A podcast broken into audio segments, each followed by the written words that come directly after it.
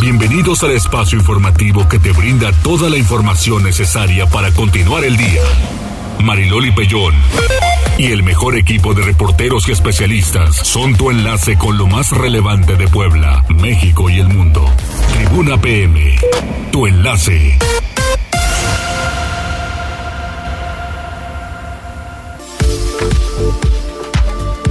Hola, ¿qué tal? ¿Cómo están? Muy buenas tardes. Un placer saludarles. Iniciamos semana. Qué bueno que sea juntos después de un triunfo del Puebla. Una jornada número dos súper interesante. Muchos partidos buenísimos del fin de semana. También con el tema de béisbol y pericos. Pues de todo un poco, la verdad, que hubo algo que llamaba la atención. En el clima estuvimos con que sí llovía y no llovía. Y sí llovía y no llovía que así lo anunciaba el Servicio Meteorológico Nacional hasta que por fin llovió ayer, pero la verdad es que nada más complicó un poco el, el tema del calor, altas temperaturas, mucho bochorno, pero bueno, pues aún así ya estamos más que listos, ya estamos puestos para llevarle toda la información en este día. Saludos en cabina, Tomás, hola, ¿cómo está Navi? ¿Y cómo estás, Jazz? Muy bien, buenas tardes. ¿Todo en orden? Excelente lunes, todo en orden. Qué bueno, ojalá que quienes ganaron el pase doble del viernes pasado pues hayan podido ir al estadio, lo hayan disfrutado, fue un buen partido. Varios te etiquetaron, ¿viste? Sí, pues es que qué bueno, ¿no? Porque al final te voy a decir algo, eh, eso se disfruta en el estadio, es muy distinto a la tele, ¿no? Cuando ves el partido así en tele, sí está bien, en la comodidad de tu casa y ya no sales y y te evitas el que no haya alumbrado después y los operativos muy malos. Pero ay, no hay nada como gritar gol en el estadio. No hay nada que se le compare, la verdad. No, así es, así es. Pero bueno, de ahí en fuera, pues todo bien. Líneas telefónicas 242-1312, 2223-9038-10 y redes sociales arroba noticias tribuna arroba mariloli pellón. Y enseguida las tendencias. Pasa, Jazz? ¿Qué encontraste? ¿Cómo estás, Loli? Te vuelvo a saludar con mucho gusto. Y fíjate que este fin de semana se hizo tendencia Luis Echeverría, y eso que, bueno, se informó su fallecimiento, murió a los 100 años. Eh, tú, bueno, fue presidente de México entre 1970 y 1976, pero pues, obviamente su sexenio estuvo marcado por eh, la crisis económica de esa época y también a la persecución de los movimientos sociales y evidentemente pues no se olvida eh, la matanza de Tlatelolco en 1968 eh, pocas personalidades lo acompañaron a la familia a despedir en una funeraria de la Ciudad de México. Y también se hizo bueno digamos que se hizo curioso el dato de cuánto es que recibió Luis Echeverría en el monto total de las pensiones uh, vitalicias a expresidentes hasta antes de que el actual presidente Andrés Manuel López Obrador la quitara en 2018. Entonces, haciendo la cuenta, eh, desde 1987, em, que fue Miguel de la Madrid que instauró esta vitalicia a expresidentes, sí. recibió 76 millones de pesos. Fíjate, total. una buena lana, pero también ser presidente de la República no es nada sencillo.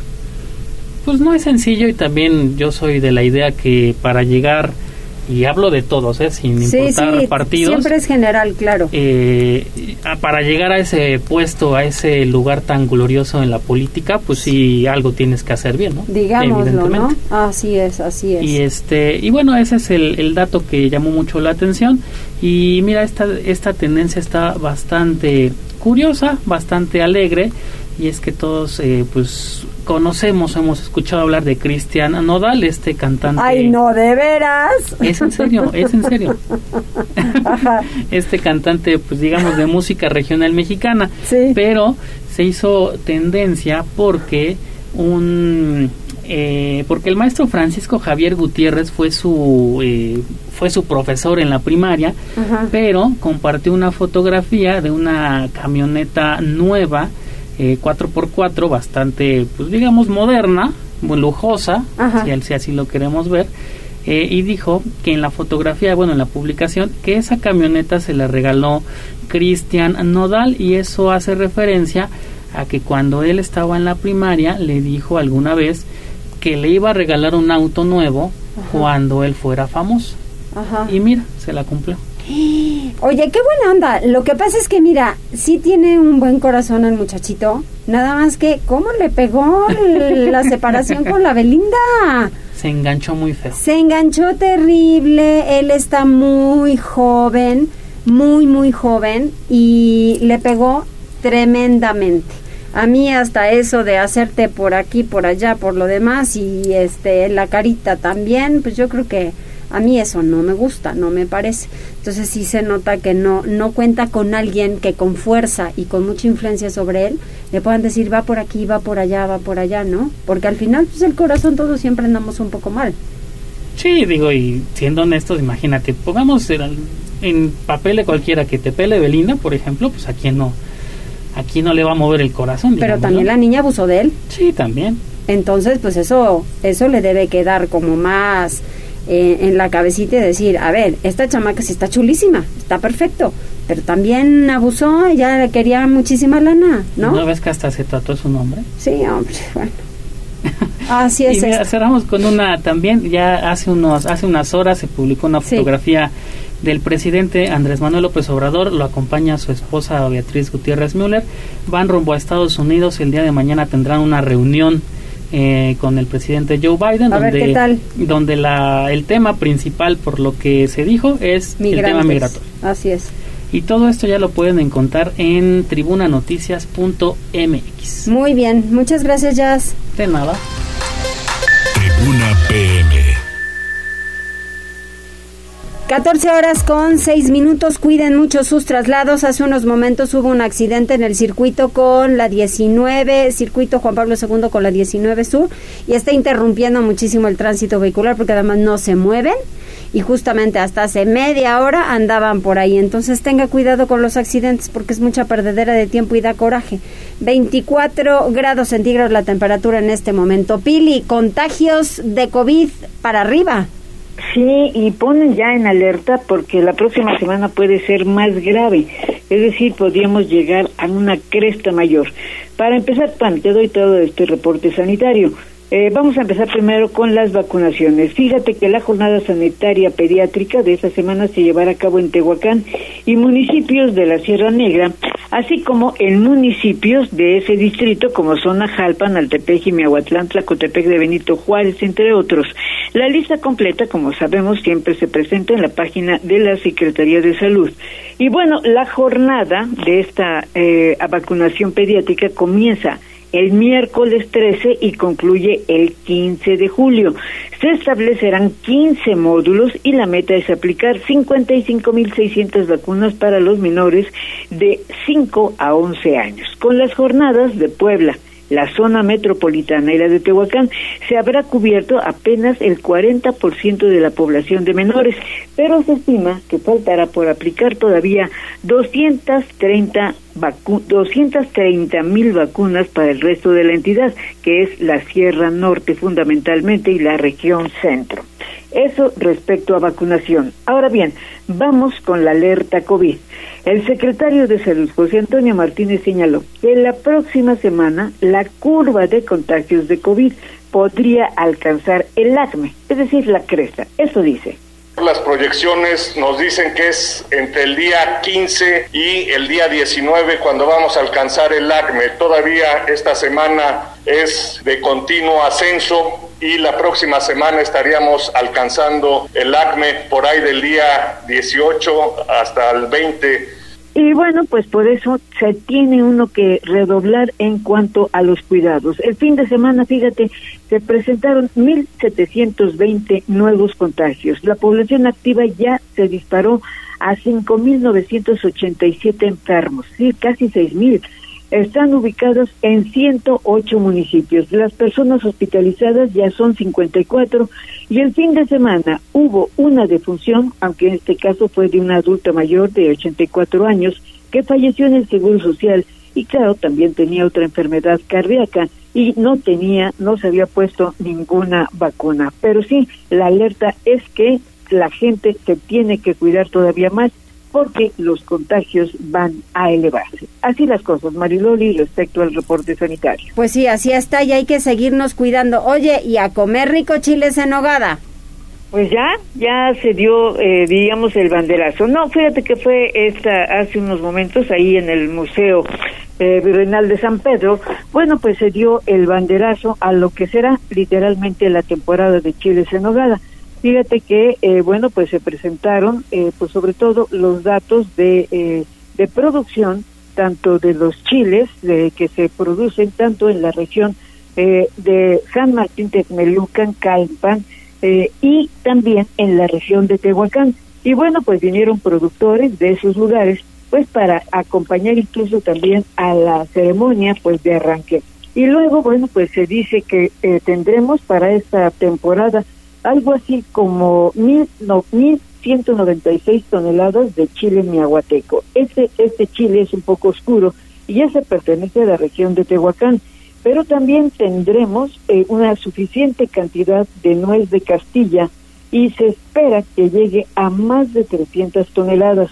Eh, tendremos suficiente manzana, la manzana panochera, así como la pera lechera.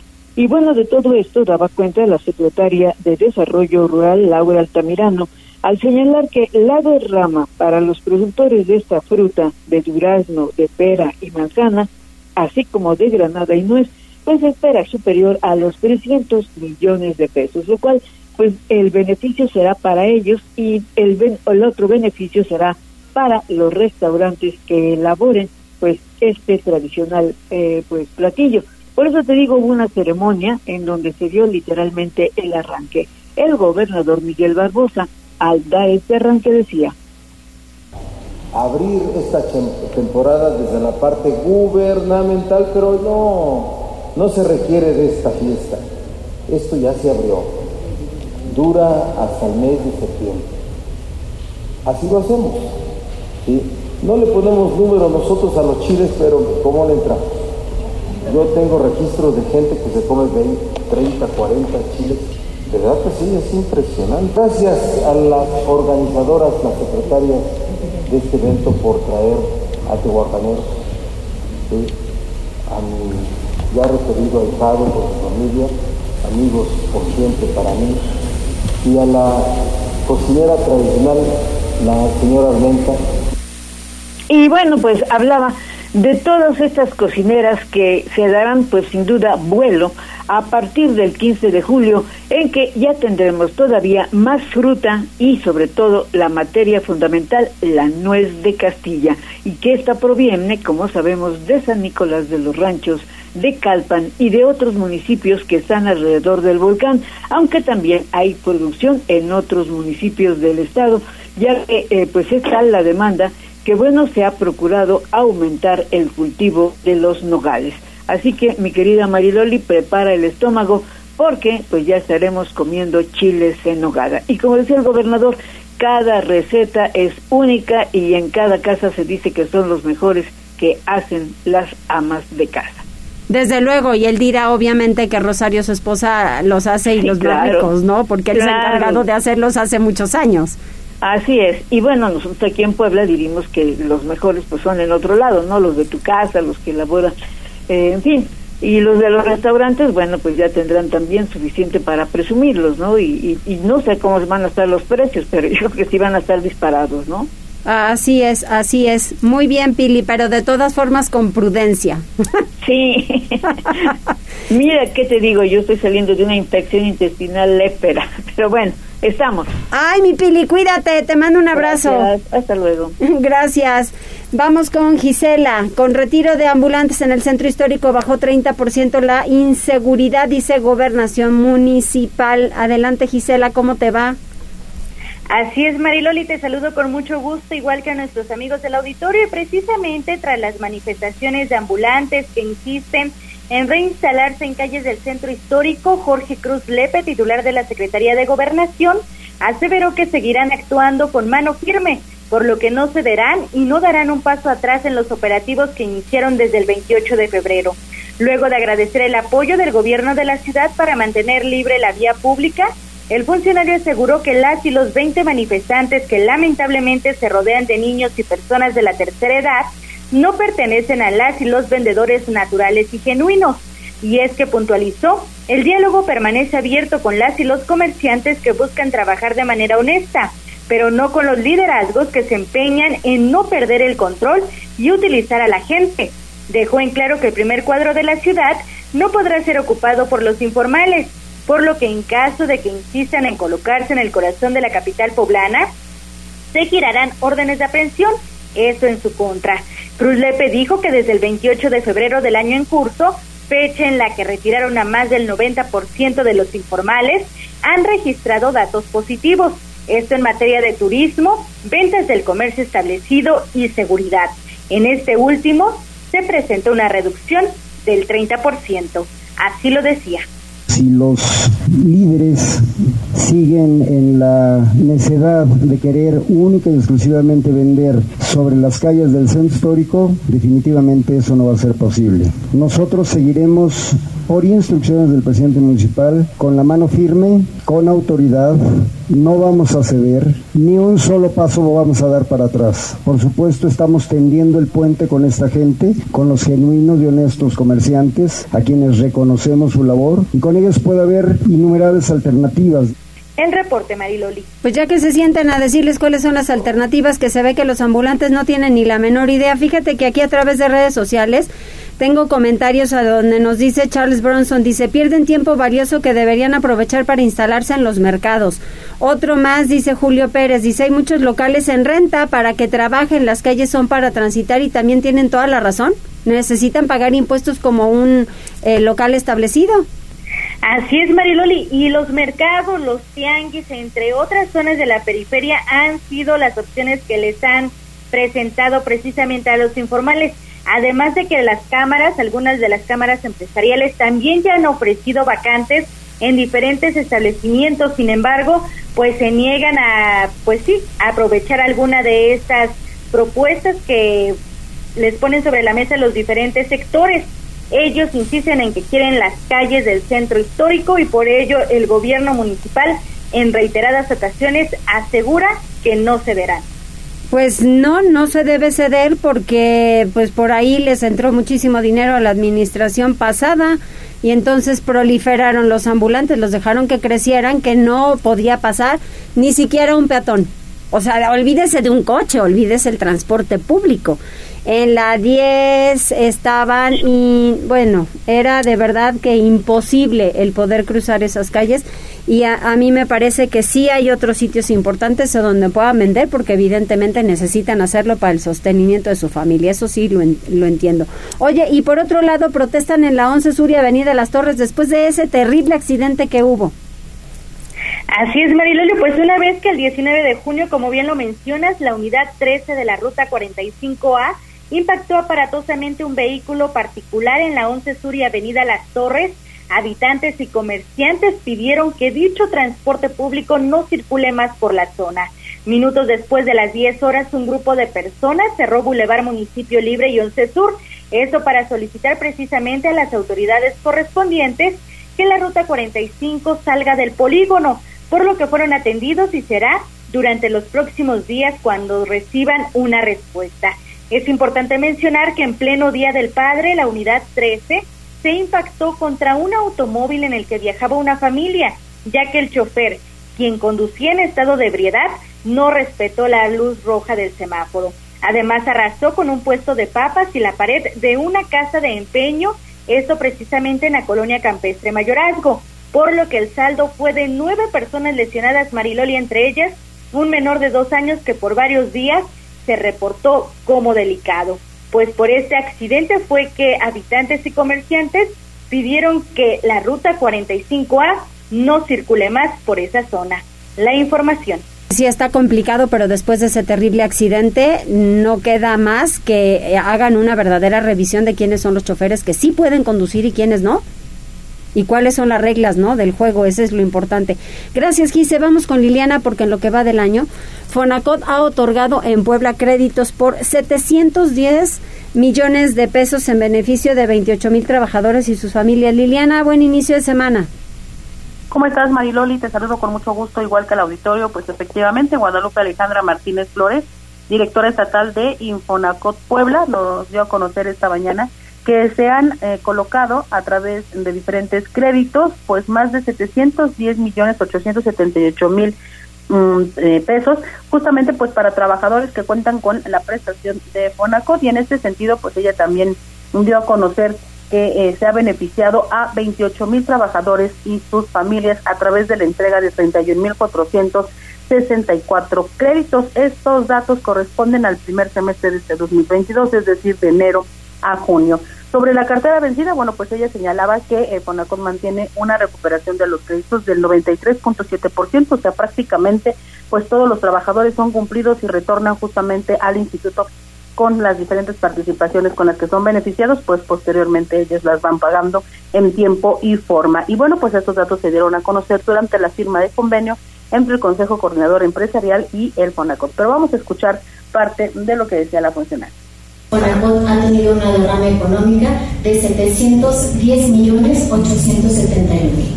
En promedio hemos hecho 31.464 créditos. A lo que voy es que con estos créditos que se han hecho hemos beneficiado aproximadamente a 28.000 trabajadores y sus familias. Ahora, de esa cantidad que hemos, este, que hemos hecho de créditos o que hemos colocado, digo, mi recuperación es de un 93.7.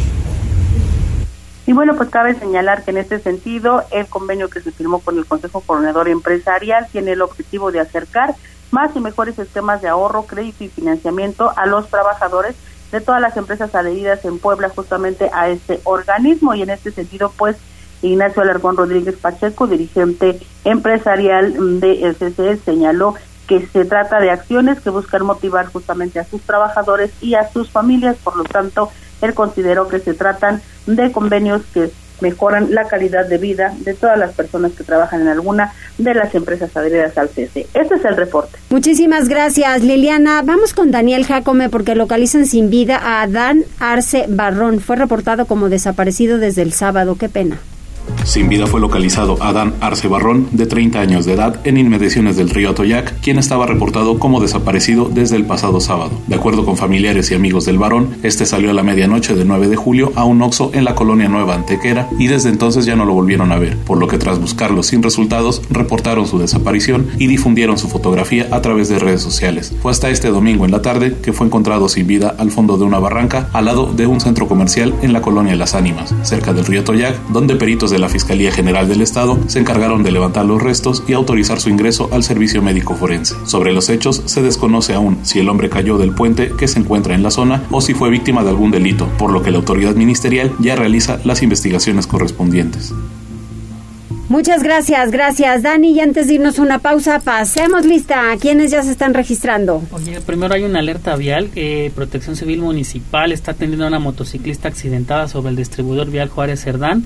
No hay paso por el carril central, digamos, eh, solo por el carril de ruta. Sí. Por la fotografía no te podría decir en qué sentido es, Loli, pero eh, que lo tomen en cuenta porque ya hay bastante tráfico hay bastante tránsito vehicular, entonces a, tomarlo en consideración. ¿Quiénes más están? Y en los saludos saludamos a Connie Ángel, ya se reporta como todos los días. Israel Martínez responde a tu pregunta si les gusta cómo canta Nodal, dice que más o menos. Más o menos. Eh, Rodrigo Martínez dice buenas tardes, ya llegando a escuchar las noticias como todos los lunes. Qué bien se vio Mariloli Pellón en las imágenes y videos de flamenco. Muchas gracias, qué amables. Tampoco también dice que no le gusta cómo canta Nodal.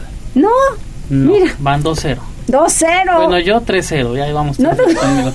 Yo reconozco que tiene canciones buenas. 3-1. ¿Verdad? que sí hay unas como de córtate las venas buenas. Pedro Joaquín Robles dice, buenas tardes Mariloli, ayer fui con mi familia a verte en el Teatro de la Ciudad, pero me dio muchísima pena acercarme a pedir una foto. Pero por... ¡Qué barbaridad! Oiga, pues para la próxima con mucho gusto. No, y que no les dé pena, porque les va a dar pena. Y mire que estuve saliendo mucho tiempo porque fuimos a grabar unas cosas allá al lobby. Y este, ¿y cómo voy a creer eso? Te tienen miedo, Loli. No, ay, ni que fuera que el logro. Franca de Metal dice, buenas tardes Mariloli, ¿qué tal con el triunfo del Puebla? Ay, súper no hay bien. Que confiarse contra el León. Ay, pero ¿qué tal el partido que dio León? Impresionante, Ay, iban 3-3. perdiendo 3-0 y de repente Sí. 3-1, 3-2, 3-3 y yo dije, madre mía, todavía va a ganar el León. y jugaron bastante, bastante bien. Miren, eso es lo malo de todos los equipos y cuando tienen un entrenador que va para atrás. Nada más ven que llevan un poquito de ventaja y a cuidar su golecito. Aquí llevaban tres goles de ventaja. ¿Cómo se les ocurre dejarse? ¿No? 3-0 para 3-0. Caray. No, muchachos, así esto no es vida. Mira, ante lo que es Pachuca, León, Toluca y Puebla son los que están jugando mejor. Sí, yo vi al Puebla, la verdad, bastante bien. Un primer tiempo muy bueno. Sí. Muy, muy bueno. Pero miren, así debemos seguir y apurarse contra León, ¿eh? Porque ya vieron. Magdalena Ortiz de la Rosa dice, Doña Mariloli, ¿me permite invitarle un chile en nogada? No es por nada, pero son los mejores de este mercado. Ándele. Dice, hoy vamos a comer arroz blanco con elote y patitas de cerdo en vinagre. Hay fresas con crema de postre y agua de papaya. Muchachos, ¿se les antojó? Ya Tomás alzó la mano, mira. Muy bien. Y Beth Alejandra dice, hola Mariloli, qué buenísima onda que respondas los mensajes que te mandan en redes.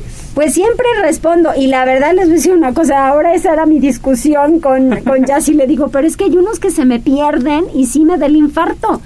No los localizo luego, ahorita ya me está ayudando Jazz a, a localizar unos cuantos que yo de repente había visto y que dije, no respondí, no respondí. Pues eso es lo, lo menos que puedo hacer si ustedes tan amables se toman la molestia de escribir. Y Oscar Cruz dice, fuiste la sensación con el flamenco. Eso es todo. Ya les aviso, si hay próxima, que yo espero que sí, y pronto, eh, pues ya les aviso. ¿Listísimo? Pausa, Listísimo por lo regresamos. pronto.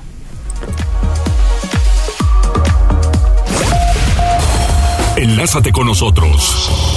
Arroba Noticias Tribuna en Twitter y Tribuna Noticias en Facebook. Ya volvemos con Tribuna PM. Noticias, tendencias y más. Estamos de regreso. Tribuna PM, tu enlace.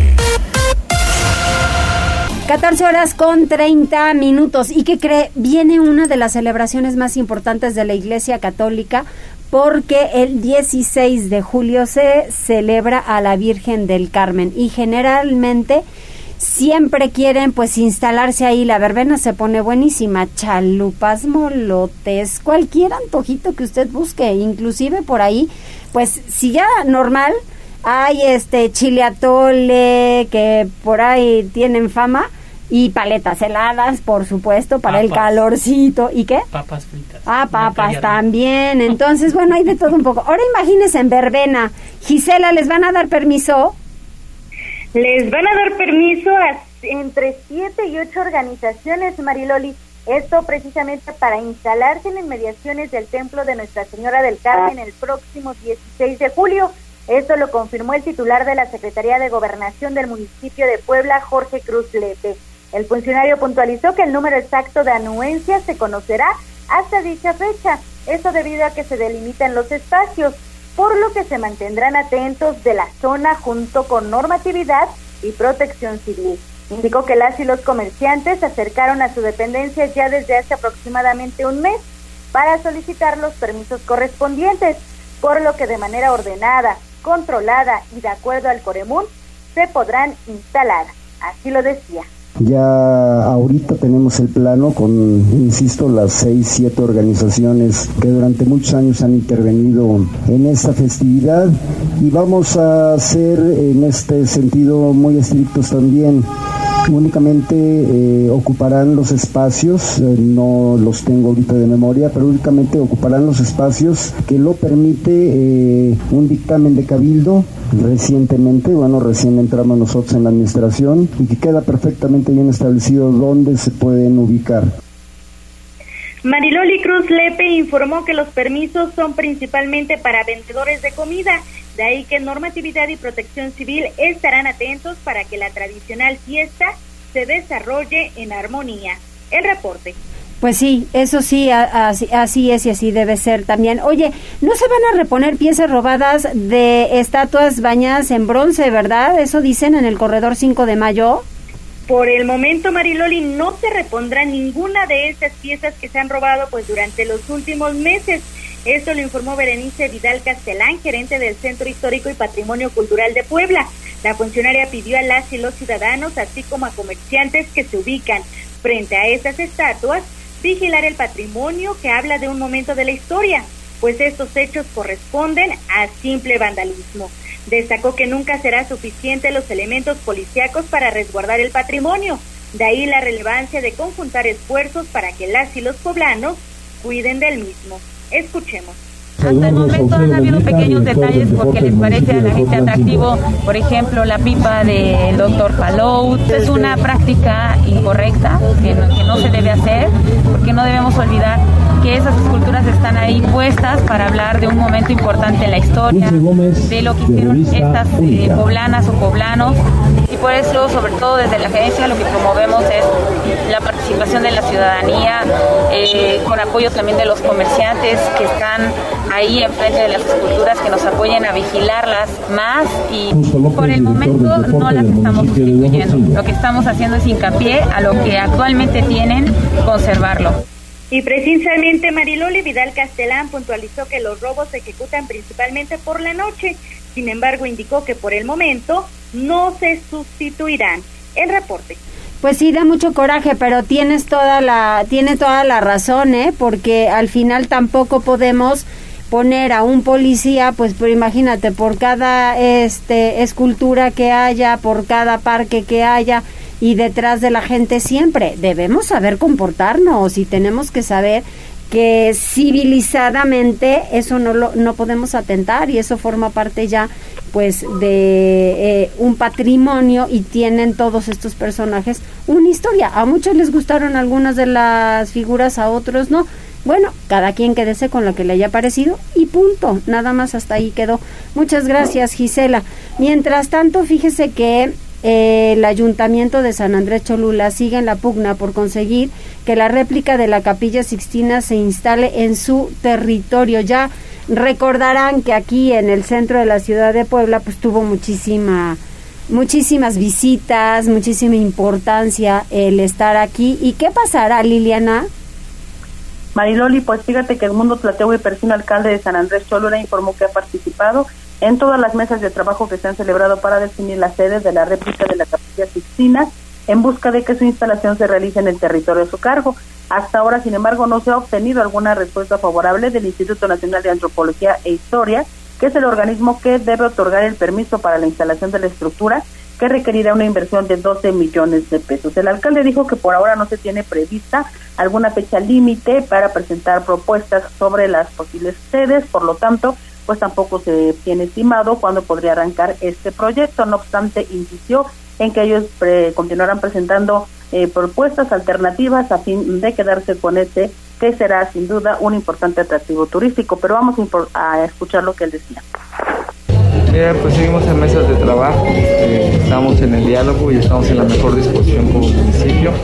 Este, entonces, bueno, pues esperamos en corto ya tener una respuesta para todos. Es como tal una fecha límite en que yo tenga conocimiento, no, está establecido, sin embargo, bueno, pues hemos participado, hemos asistido a las mesas de trabajo y bueno, pues eh, tanto no se define un lugar, estaremos ahí esperando que, nos puedan concretar esta, este.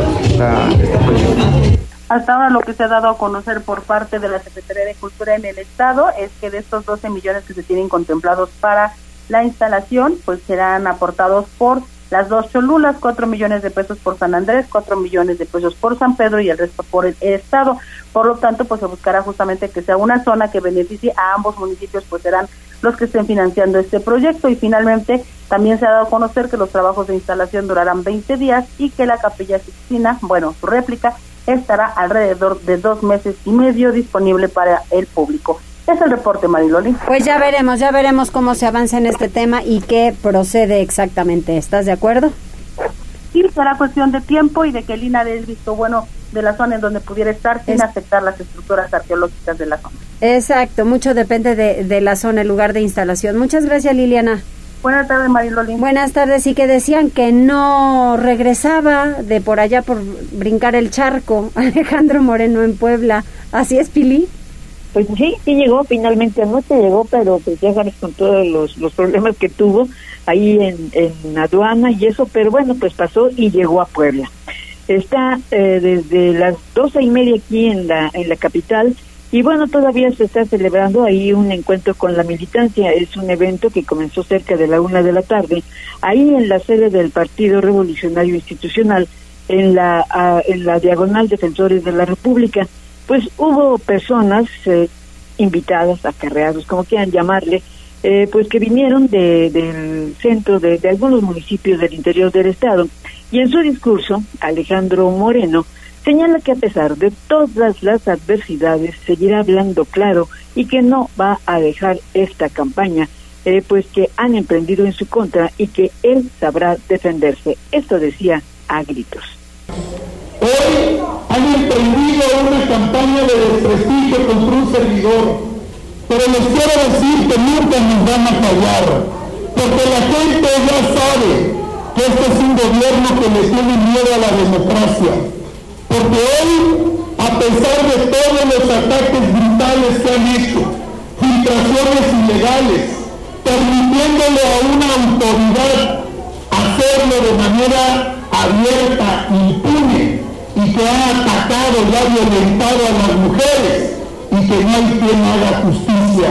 Pero vamos a levantar la voz, por eso estamos denunciando ante organismos nacionales y ante organismos internacionales porque tiran la piedra y esconden la mano, porque hoy utilizan los aparatos de justicia del Estado mexicano para perseguir a los opositores. Y bueno, él dice, no se va a callar y continuará pues su lucha para esclarecer los hechos de que le acusan y además dijo continuar haciendo sus giras a todos los estados para reforzar a la militancia como lo está haciendo hoy en Puebla. Eso es en esencia lo que se dijo Mariloli. Pues sí, sí, que aclare muchas cosas que tiene que aclarar al final de cuentas, ¿no? Y que se ponga de acuerdo ya con Laida, porque la gobernadora, porque qué bárbaro, ¿eh? No, no, no, no, no. Sobre todo los señalamientos de lavado de dinero y todas las... Exactamente. Lo que han sacado, ¿no? Y bueno, Así pues, es. Ahí están, ahí están las cosas. Muy bien, muchas gracias, Pili. A ti, Mariloli. ¿Y cómo estaremos en la vialidad? Pues ya le digo, en algunos puntos un poco complicado. Tribuna PM. Reporte vial. Contigo y con rumbo. Desde la Secretaría de Seguridad Ciudadana compartimos el reporte vial en este lunes 11 de julio con corte a las 2 y media de la tarde. Encontrarán tránsito fluido en Boulevard Norte y Boulevard Atlisco, desde la Avenida 15 de Mayo hasta Circuito Juan Pablo II y sobre Circuito Juan Pablo II entre la 2 Sur y la 24 Sur. Además, hay buen avance sobre Diagonal Defensores de la República, desde la 4 Poniente hasta la China Poblana. Por otra parte, tomen sus precauciones ya que se registra carga vehicular sobre la 11 Sur entre la 15 Poniente y la 33 Poniente y sobre la 25 Sur desde la 17 Poniente hasta la 31 Poniente. Asimismo, hay ligero tráfico sobre la 31 Oriente Poniente entre la 5 Sur y Boulevard 5 de Mayo. Amigos del auditorio, hasta aquí el reporte vial y no olviden mantenerse informados a través de nuestras cuentas oficiales en Facebook, Twitter e Instagram. Que tengan un excelente inicio de semana. Puebla, contigo y con rumbo. Gobierno Municipal. Muchísimas gracias, gracias, Uciel. Mientras tanto, ¿hay más reportes? Tenemos más saludos, mira que está en la transmisión de redes. Renan López Gómez, también Gaek Almo, también se está reportando el señor Pedro Cruz y Rafael Gutiérrez, todos ellos al pendiente de la transmisión en redes sociales, que estamos en Twitter y en Facebook. Así es, pues yo ando preguntando en Twitter que si les gusta el chile en nogada y pues hay, hay siempre divisiones también, ¿no? Pero hay mucha gente que encuentro que sí, me dice claro que sí. Alicia, ciudadana de a pie, que así está justo a través de Twitter y hay quienes hasta nos ponen una carita de estas del chavo del 8 que hacen, mmm, hay muy buenos. Y si les gusta, si les gusta el chile en nogada. Es bastante rico, pero pues sí, ya, o sea, la receta es capeada, ya no le den más vueltas. Y de Alberti Ferrari, ¿no? Que también se preguntaban eso. Nada, eh, este, yo sí prefiero, se comen también chiles sin capear, que van a lo mejor rellenos de queso y con una salsa blanca, está muy bien, pero preferiblemente es, el chile en nogada, es capeado. ¿Hay alguien más? No, por lo pronto todo es todo en redes. Muy bien, hacemos una pausa, regresamos enseguida.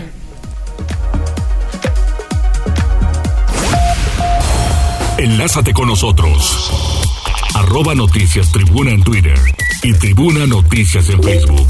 Ya volvemos con Tribuna PM. Noticias, tendencias y más. Estamos de regreso. Tribuna PM, tu enlace. Continuamos en Tribuna PM, 14 horas con 46 minutos. Justo ahora me estaba preguntando Tomás que si ya había probado la nieve o la paleta de nogada. No, no la he probado. ¿Tú ya la probaste, Jazz? Sí, probé un helado, pero no de nogada, fue de chile en nogada. O sea, ya A ver, ya de todo el kit. Todo, todo el kit Ajá. revuelto en un helado. ¿Y? Espantoso. Muy dulce, muy... No picaba. No, no, no. Pues no. sí, por el Pero chile, no, si no. va todo completo. O sea, la verdad creo que estaría más padre el helado de nogada. Ese sí sabe. De pura nogada, De pura muy nogada, pero no dulce. con el chile, el relleno, todo. Un batidillo y en helado. No me gustó. Y fue en Atlisco. Sí, fíjate que ahora, bueno, mucha gente está innovando con diversos productos y como que de repente hay cosas que sí se antojan y de repente hay otras que nada más no. Sí. Tú ya lo probaste, ¿verdad, Tomás? Y que tampoco, no pasó la prueba. No, es que sí, sí es un poco complicado. Ya cuando haces algunas fórmulas para otros productos, Y no sale. ya a lo mejor para muchos paladares sí está mal. Como esto de combinar eh, dulce y salado, para mucha gente sí es difícil, ¿no? Sí. Que no siempre está a todo dar y tan rico. Pero no, no me gustó. la- ¿No? De No, plano. de plano no. Bueno, pues es que mira, sí. De repente se complica, se complica un poquillo. ¿Tenemos a algún otro reporte a través de redes sociales? Mira, tenemos, nos hacen llegar un- a través de WhatsApp, nos hacen llegar un reporte y se trata, nos dicen que, eh, bueno, reportan que hay un local que obstruye la vía pública, esto en la 43 Oriente y 14 Sur, nos comparte la imagen, pues un puesto de comida que pues sí, no deja el paso a la banqueta. A ver, espera, me ubico. 43 Oriente. No, debe estar mal la, la- la dirección porque dice 43 Oriente y 14 Sur. 43 No, Oriente y está bien. 14 Sur, pero ahí hay una placita en una Sí, esquina, sí, la sí, otra es una, una gasolinera, en la esquina es una casa que hace mucho tiempo fue la casa de Pac. ¿Te acuerdas? Bueno, tú no, pues eres muy jovencito. No, no sé. Pero de estos sorteos que en algún momento tipo, haz de cuenta, las universidades, Ajá. que rifan una casa y demás, ese, este, esa esquina es eh, fue una casa de PAC de, yo creo que fue la primera ahí en la 14 y bueno no sé si es que es la prolongación de la 43 y es la 39 pero te digo, es que los vendedores ambulantes se han ido a esquinas que no debieran, por ejemplo, la 25 Poniente y la 13, donde está el universitario, y entonces también se convierte en lugares insalubres porque al final pues no, no es tan limpio que digamos al aire libre, ¿no? Pero eh, la 25 y la 13, la, 20 la 27 y la 13, también en la parte de atrás del universitario, entonces sí es un lugar bastante, bastante complicado. Oigan, pues vamos a ir con información deportiva. De una vez le damos con Neto para que nos tenga detalles de la información del fin de semana. Adelante, Neto. Tribuna PM. Vamos, Neto. ¿Qué tal Mariloli? Muy buenas tardes, buenas tardes a todo el auditorio. Vamos rápidamente con información deportiva. El lateral brasileño Gustavo Ferraréis marcó en los albores del encuentro y el Club Puebla terminó derrotando el pasado viernes 1-0 al conjunto de Santos Laguna para ilvanar un segundo triunfo que le sirve para colocarse como colíder del torneo Apertura 2022 de la Liga MX. Y es que el brasileño Ferraréis consiguió el único tanto del encuentro a los 11 minutos para darle el triunfo a los poblanos que tienen seis puntos y siguen marcando el paso en el torneo Apertura 2022 de la Liga MX. En cambio, Santos sufrió su primera derrota para resbalar algunas posiciones. Y es que Ferraréis logró el único tanto del encuentro tras recibir un centro por la izquierda, buena combinación Jordi Cortizo y Omar Fernández. Y ahí el brasileño terminó convirtiendo con tiro rasante al, pas, al poste derecho del guardameta del conjunto lagunero Carlos Acevedo, que Antonio Silva que sigue acostumbrándonos a tener actuaciones realmente heroicas por los tres postes del conjunto poblano y lo volvió a demostrar sobre todo en la parte complementaria cuando Santos hizo algunas modificaciones y estuvo a punto de conseguir el tanto de la igualdad. Eh, pues dando su mejor juego desde que llegó con el conjunto poblano y pues obteniendo esa anotación como un plus, como un premio a su buena actuación, a sus buenos eh, momentos que tuvo con el conjunto poblano, un medio campo que ahora es controlado por Israel Reyes, quien está demostrando ser un jugador eh, que puede jugar en distintas posiciones y a gran nivel. Por prueba de ello es que se mantiene como uno de los posibles candidatos para estar en la próxima Copa del Mundo de Qatar 2022. Un Jordi Cortizo y Omar Fernández que se entienden a la perfección como si vinieran cuando ya varios partidos y eso que Omar Fernández pues prácticamente llegó en la última semana de preparación, las últimas dos semanas que tuvo el conjunto poblano previo al arranque del torneo Apertura 2022, mientras que arriba, aunque esta vez no se hizo presente en el marcador, pero siempre, siempre incomoda, por lo menos calando marca, el atacante venezolano Fernando Aristellete, que cuando tiene, tiene una, al menos como lo demostró el último torneo y el primer compromiso de este campeonato, pues suele ser bastante efectivo. Ahora el Puebla repetirá como local, lo ante el conjunto de León, otro de los equipos que se mantiene invicto en el presente certamen y que pues tuvo un regreso espectacular el pasado sábado ante el conjunto de Pumas. Este partido será el próximo viernes a partir de las 7 de la noche en las instalaciones del Estadio Cuauhtémoc, donde se espera, se espera otro compromiso de alto nivel y el Puebla buscando su tercera victoria de forma consecutiva. Vámonos con el resto de compromisos porque con una ráfaga de tres anotaciones en el primer cuarto de hora, Toluca terminó imponiéndose una victoria de 3 a 2 sobre el campeón Atlas que lo catapultó en la cima del torneo Apertura 2022. El uruguayo Leo Fernández abrió la cuenta a los tres minutos. Fernando, el Choco Navarro aumentó a los 10 y el chileno Valver Huerta hizo el tercero a los 14 para la segunda victoria de los Diablos Rojos en igual cantidad de fechas.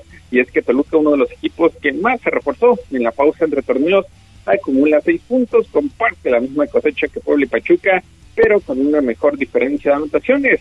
Y es que los Diablos Rojos son uno de los equipos más laureados en nuestro país con sus 10 títulos, aunque su última corona se remonta al clausura del 2010. Para buscar romper esa sequía, la dirigencia fichó en Navarro al portero brasileño Thiago Volpi, al volante norteamericano Sebastián Saucedo, al chileno Jan Meneses, al ceguero colombiano Andrés Mosquera y al atacante paraguayo Carlos González. Andrés, quien viene de un mal torneo en su debut como estratega Toluca, porque se perdió la fase final y sabe que seis puntos no son diferencia cuando restan 15 fechas y especialmente porque en tres días tiene otro partido importante.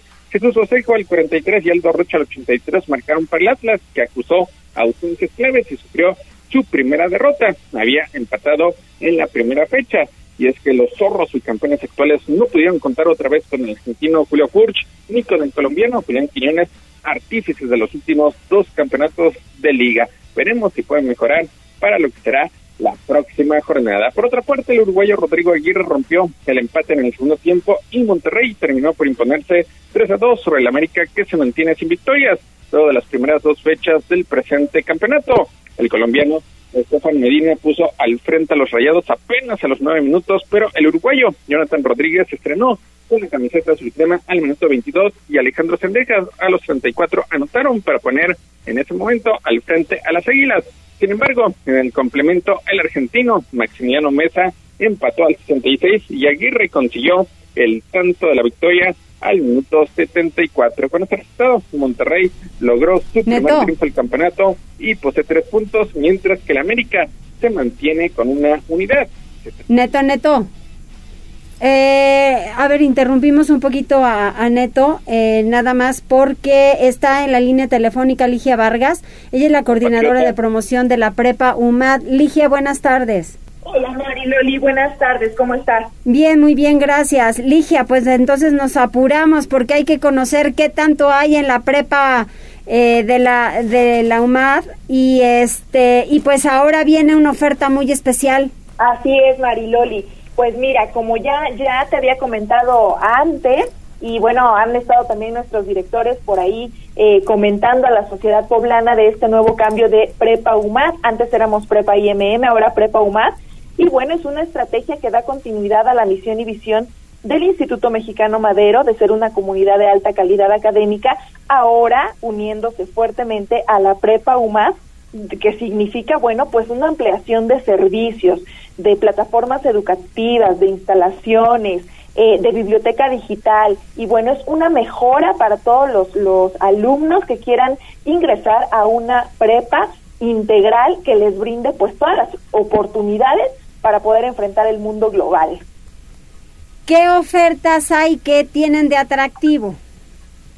Pues mira, Prepa UMAD ahora eh, se amplía, como te digo, en estos servicios, pero además vamos a estar eh, utilizando los laboratorios ya de alta calidad de Universidad Madero. Sí. Asimismo, vamos a aprovechar las alianzas internacionales con grandes empresas como Cisco, Siemens y SAP para ser expertos en programas como IT Essential, Solidech y software de gestión empresarial, poniendo ahora a nuestros alumnos de prepa un paso adelante en la experiencia práctica del conocimiento con todos estos programas educativos que obviamente pues son un eh, pues se aunan a estas fortalezas que ya teníamos en, en IMM. Oye, y yo siempre digo, Ligia, que el conquiste entre una institución educativa y el alumno y los padres de familia, que obviamente deben estar pendientes de lo que sus hijos van a estudiar y en dónde los van a estudiar, qué tanto van a poder tener práctica sobre ello, porque eh, mira, en la época a lo mejor en la que yo estudié no había tantas oportunidades de practicar, a menos que ya te metieras a trabajar, ¿no? Como fue en mi caso. Pero si no, hay muy buenos laboratorios, sí, pero como que te tienen que ofrecer un algo más y sobre todo ahora con tanta red social. Claro que sí. Mira, pues nosotros en nuestro programa de bachillerato contamos con tecnología que les permite acceso, obviamente, a desarrollar o a capacitarse ya para el ambiente laboral. Sí, muy bien. Eh, plataformas educativas, por ejemplo, como eh, tenemos unos programas muy similares al AutoCAD, de diseño industrial, eh, maquinaria, que obviamente ya los van capacitando para el trabajo, pero además nosotros contamos con viajes internacionales. Esto también les permite, pues obviamente, abrir, no es un intercambio como tal, pero les permite abrir obviamente sus fronteras.